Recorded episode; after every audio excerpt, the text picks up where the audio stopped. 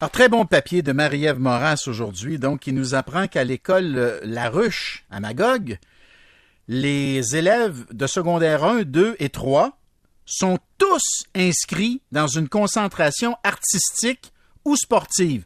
Peu importe tes notes, tu peux t'inscrire en danse, tu peux t'inscrire en robotique, en basketball, en musique, en art dramatique, en production vidéo, en hockey-ball.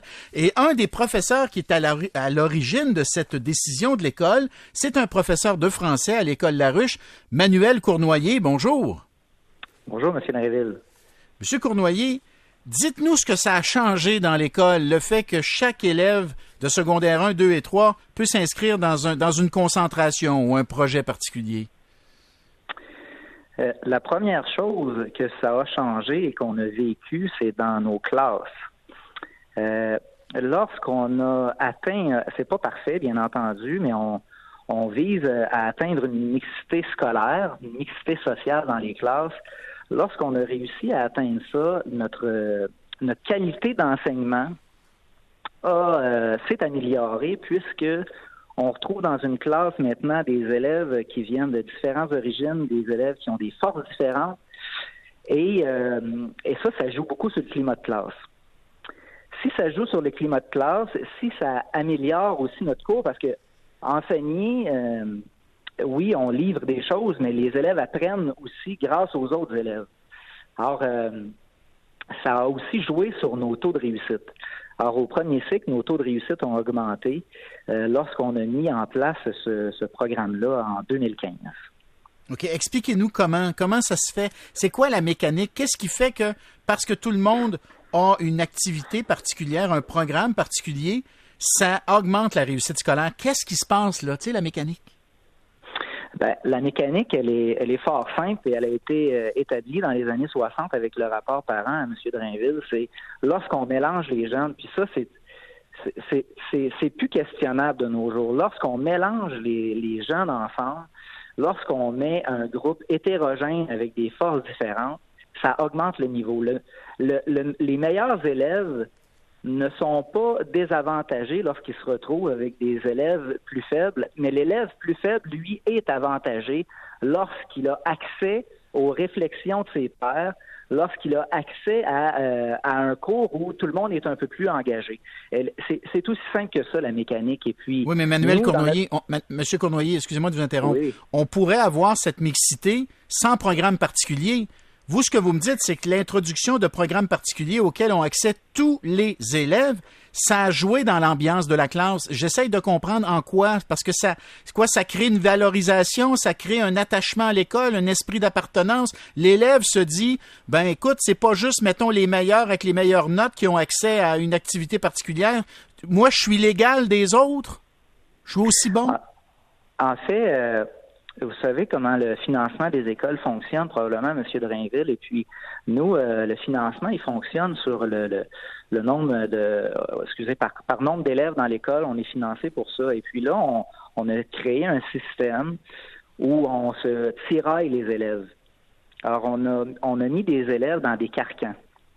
Et puis là, nous, on a dit, quand on les met dans des carcans, l'élève de type régulier, il vient souvent d'un même milieu socio-économique.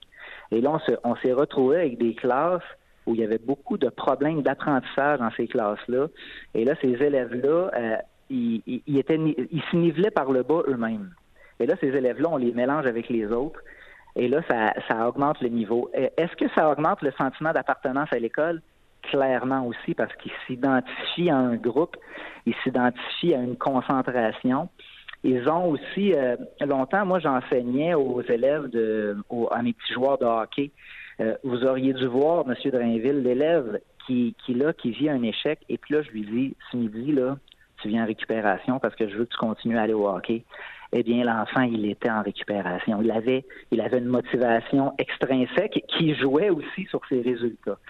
Euh, ce, que vous nous dites, ce que vous nous dites, c'est que dans ces différentes concentrations, je les ai nommées, le robotique, basketball, mm. musique et tout ça, dans chacune de ces concentrations, mettons robotique, tu as des élèves plus forts, tu en as d'autres plus faibles, mais il y, a y a une espèce de cohésion qui se, qui se tisse à l'intérieur de ce groupe robotique. Même chose le groupe musique, même chose le groupe danse.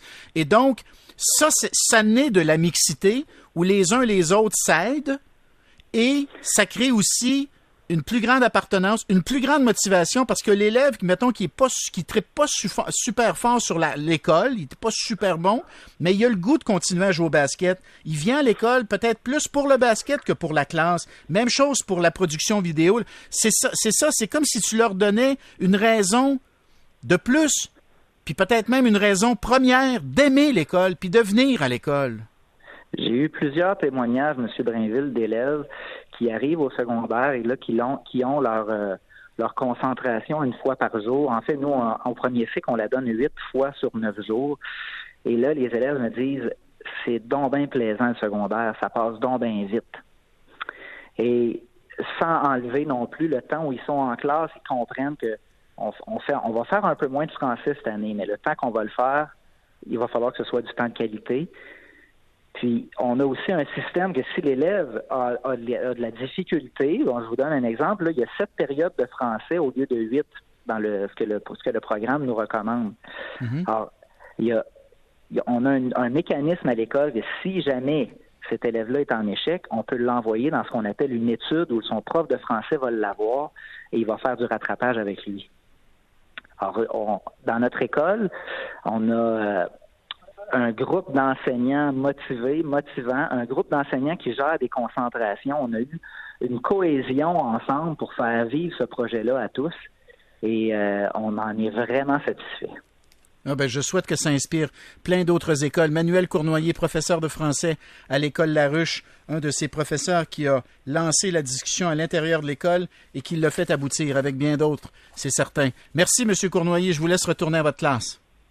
Merci beaucoup, M. Rainville. Au revoir. À la prochaine, à la prochaine. On s'en va à la pause au retour. Petite présentation de Karine Jean-Pierre, qui deviendra la nouvelle porte-parole de Joe Biden, le président américain.